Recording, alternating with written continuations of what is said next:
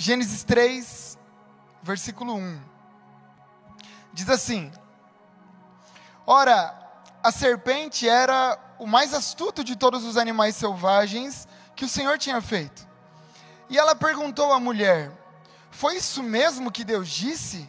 Não comam de nenhum fruto das árvores do jardim?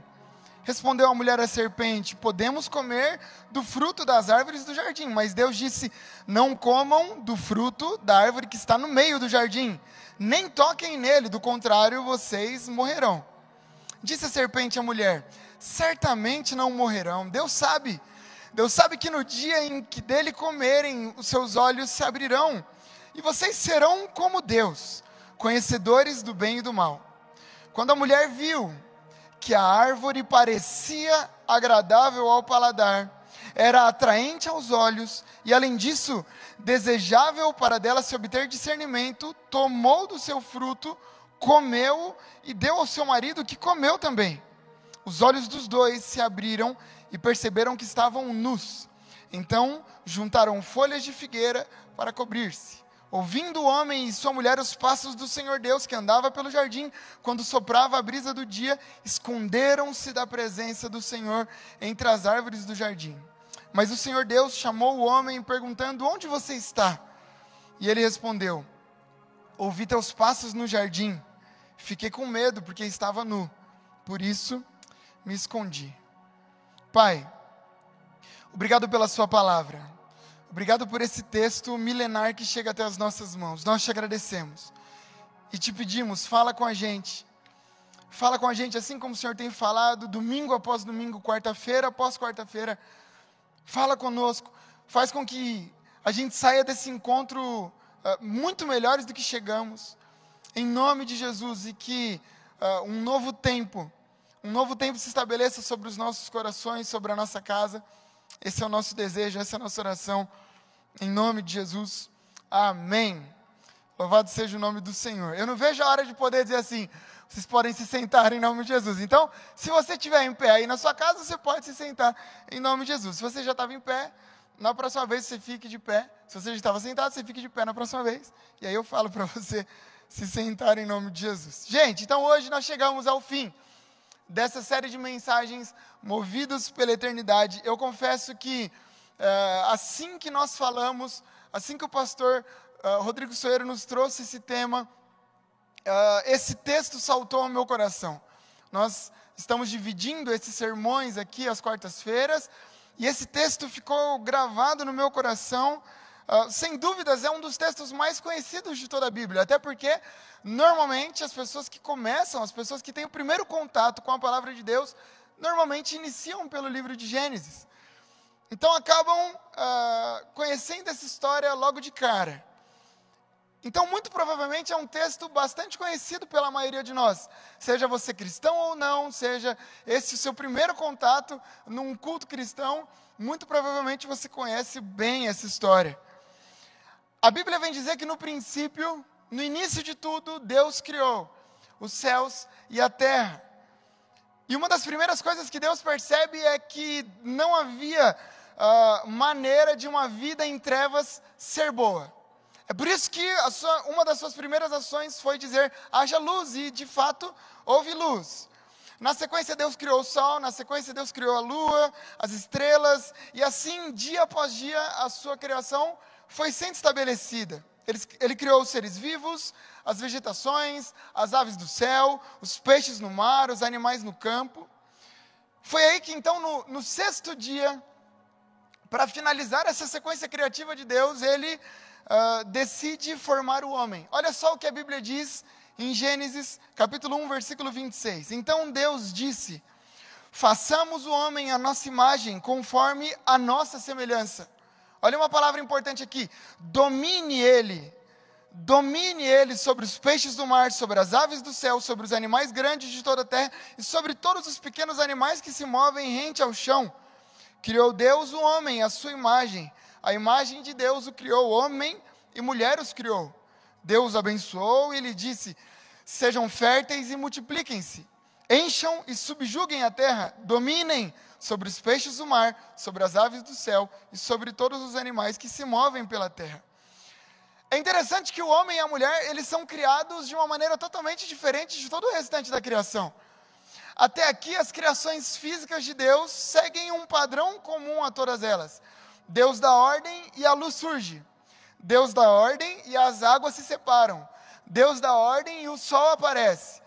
Os animais foram criados à sua própria espécie, a Bíblia diz. Agora o homem não. O homem é criado à imagem de Deus. Somente o homem viveu essa experiência de ser criado à imagem de Deus. Sabe o que significa? Significa que dentro de cada um de nós, um pouco da natureza divina foi implantada. Cada um de nós possui um pouco da essência de Deus, e como se isso não bastasse, como se não bastasse viver uh, essa particularidade da essência de Deus, Deus ainda entrega ao homem e à mulher a responsabilidade de dominar sobre toda a criação.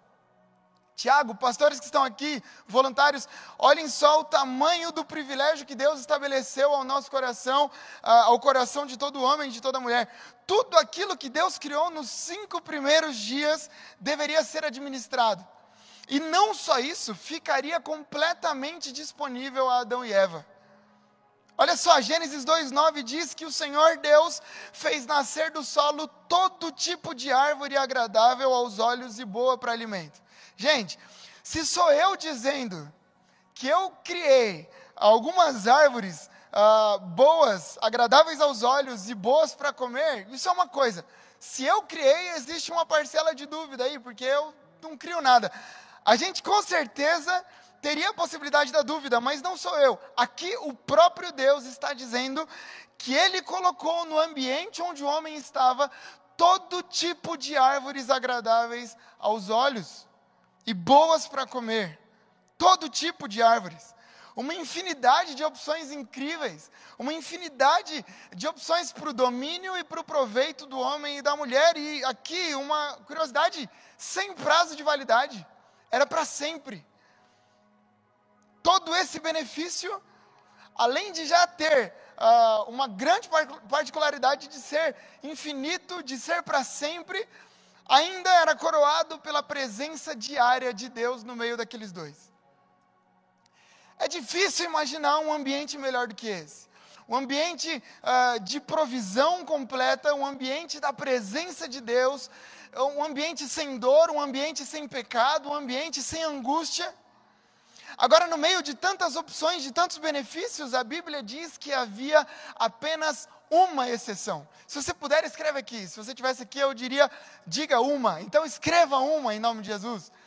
Uma única exceção. No meio de tantos benefícios, uma única exceção. Gênesis 2, 16 diz assim: E o Senhor Deus ordenou ao homem: coma livremente de qualquer árvore do jardim, mas não coma da árvore do conhecimento do bem e do mal, porque no dia em que dela comer, certamente você morrerá.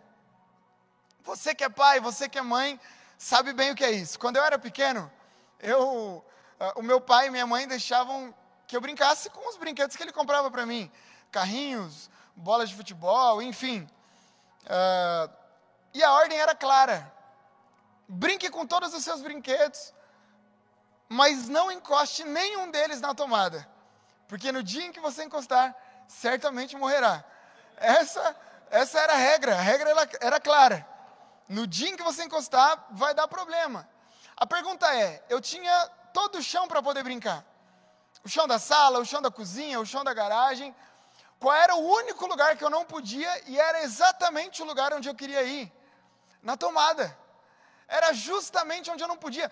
Eu tinha uma infinidade de espaço para poder brincar, mas aonde o meu pai disse que eu não poderia brincar, era justamente o lugar onde eu gostaria de estar. Era justamente o lugar onde o meu coração era seduzido. Eu confesso que eu passei boas horas pensando sobre esse texto, tentando encontrar uh, uma grande novidade, uma grande sacada teológica, mas uh, conforme eu fui estudando, o Senhor ministrou algo no meu coração que é onde eu quero ficar junto com vocês aqui nessa noite. Olhando para Adão, olhando para Eva, eu percebo que eles não se perderam numa, numa grande pergunta filosófica. Sabe, pastor, eles surgiram. Deus criou o homem, coloca ele para dormir, ele cria a mulher, eles poderiam ter alguma consciência, sei lá, estou viajando aqui, tá? Aqui eu digo de mim mesmo. Quem sabe Adão dizia assim: Meu, de onde a gente veio? Para onde nós vamos? Por que Deus nos criou? Sabe alguma, alguma viagem de, desse tipo? Não.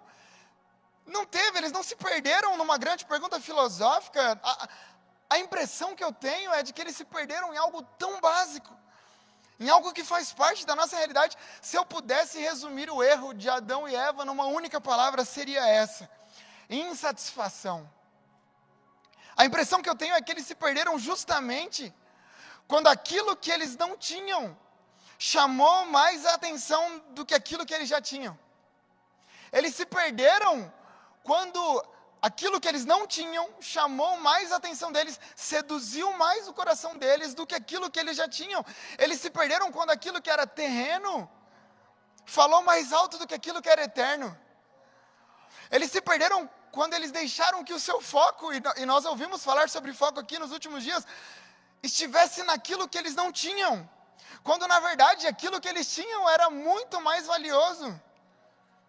Eles estavam em um lugar onde a presença do Senhor era constante, eles estavam num lugar onde a provisão era diária, eles estavam num lugar aparentemente uh, sem grandes esforços, a plenitude de relacionamento, sem pecado, sem dor, sem angústia, tudo era perfeito, até que o foco fosse desviado.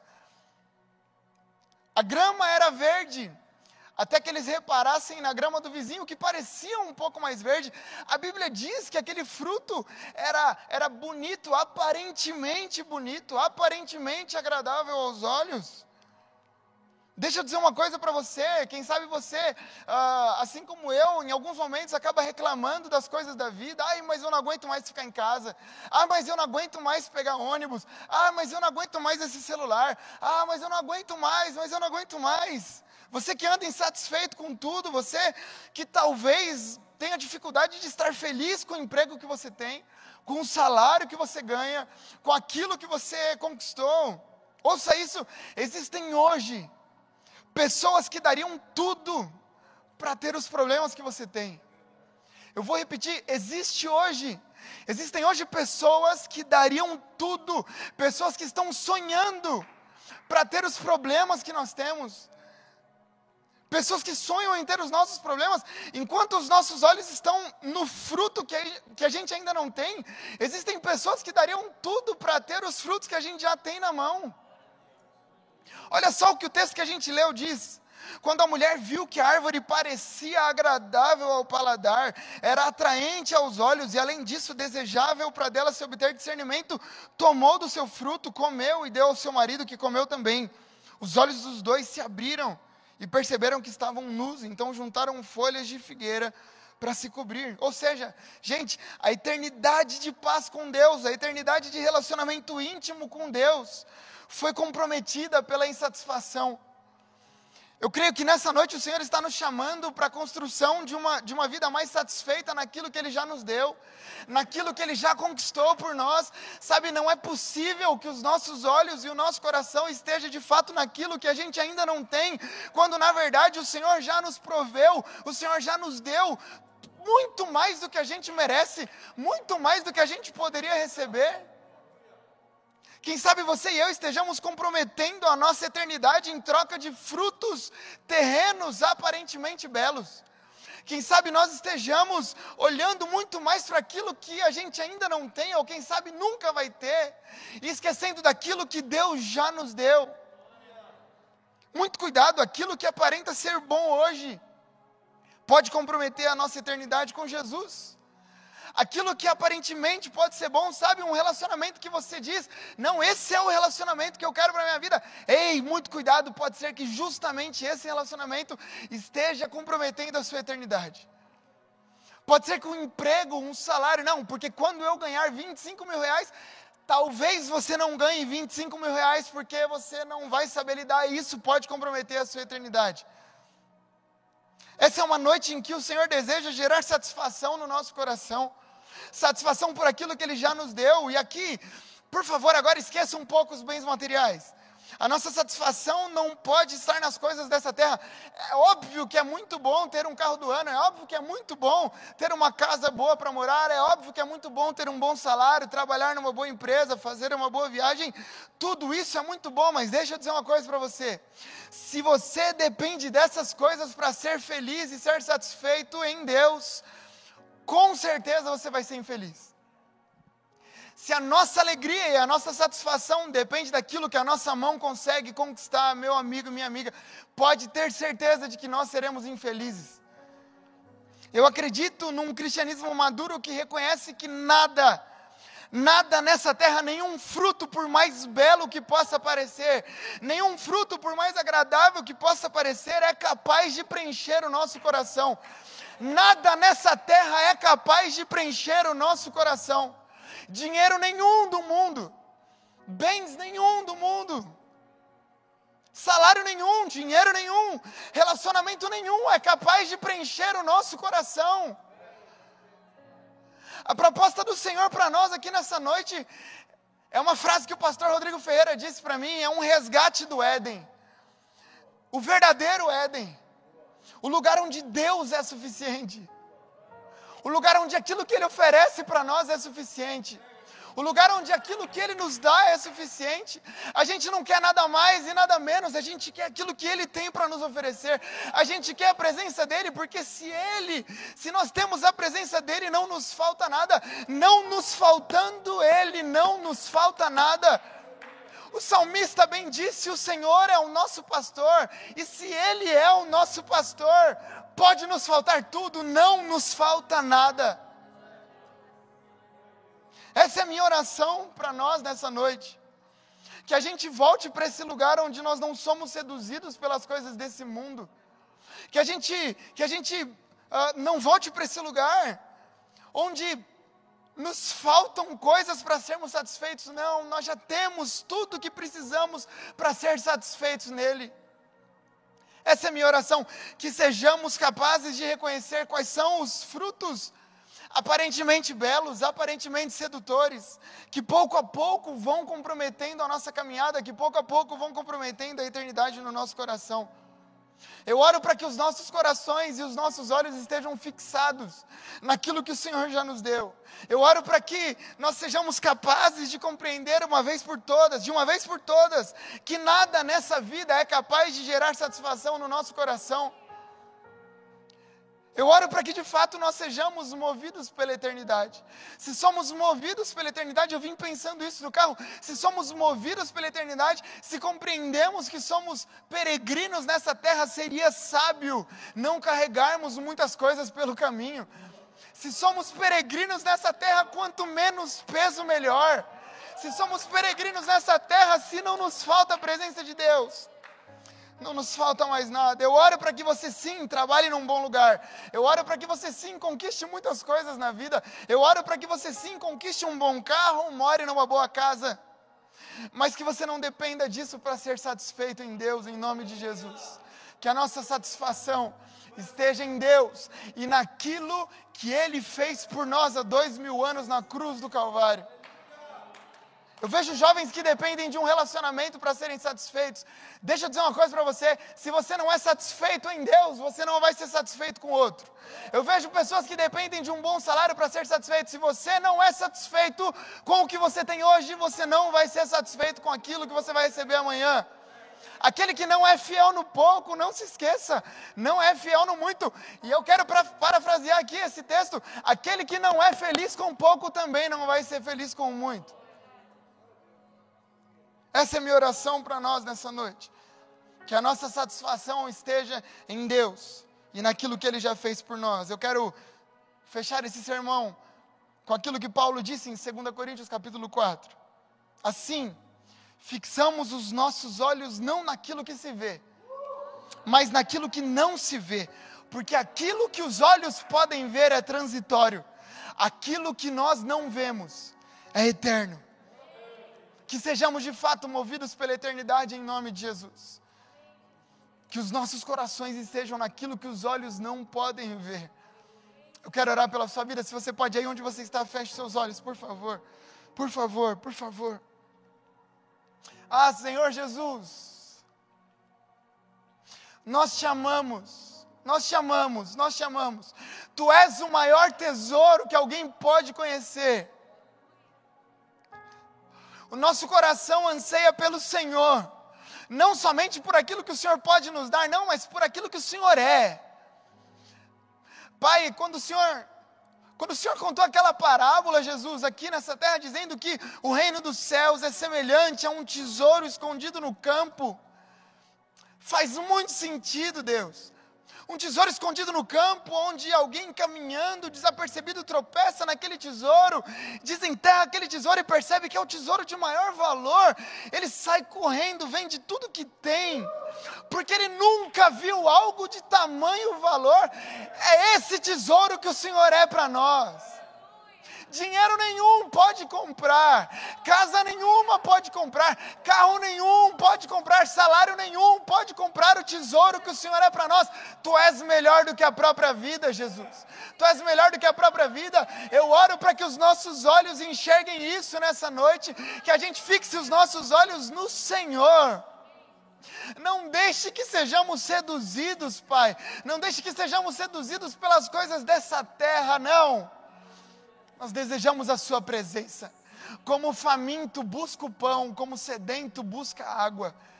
Nós ansiamos pelo Senhor, ó Pai, em nome de Jesus. Em nome de Jesus, em nome de Jesus.